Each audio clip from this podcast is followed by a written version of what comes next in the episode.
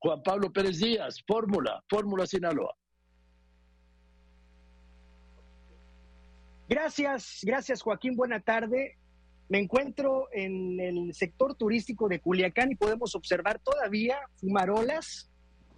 Se siguen arrebatando vehículos al hacia los ciudadanos que se atreven a salir a las calles y que lo hacen con el riesgo de que su automóvil particular sea arrebatado por la delincuencia organizada para seguir provocando narcobloqueos.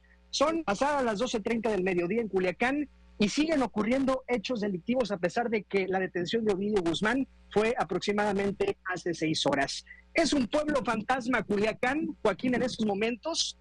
Nadie circula por las calles y quien lo hace, insisto, lo hace bajo la posibilidad de que su carro sea arrebatado por la delincuencia organizada. Podemos observar, mira Joaquín, los famosos halcones, los famosos punteros que todavía circulan por toda la ciudad, la zona urbana y la zona rural de Culiacán. Narcobloqueos que se han extendido a Mazatlán y Los Mochis. Todavía no es seguro salir, todavía no es seguro salir a las calles, Joaquín. A ver, estos motociclistas que vimos por ahí, me dice, son estos llamados halcones al servicio del crimen organizado. Durante toda la mañana han circulado no solo en esta zona, sino en toda la ciudad.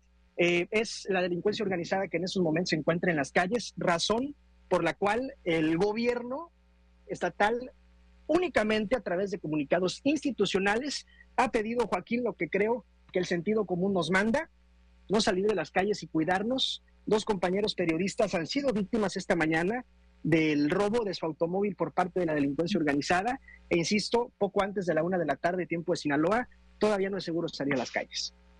Bien, volveré contigo en un momento. Juan Pablo Pérez Díaz, Fórmula Fórmula Sinaloa. Ahora voy contigo.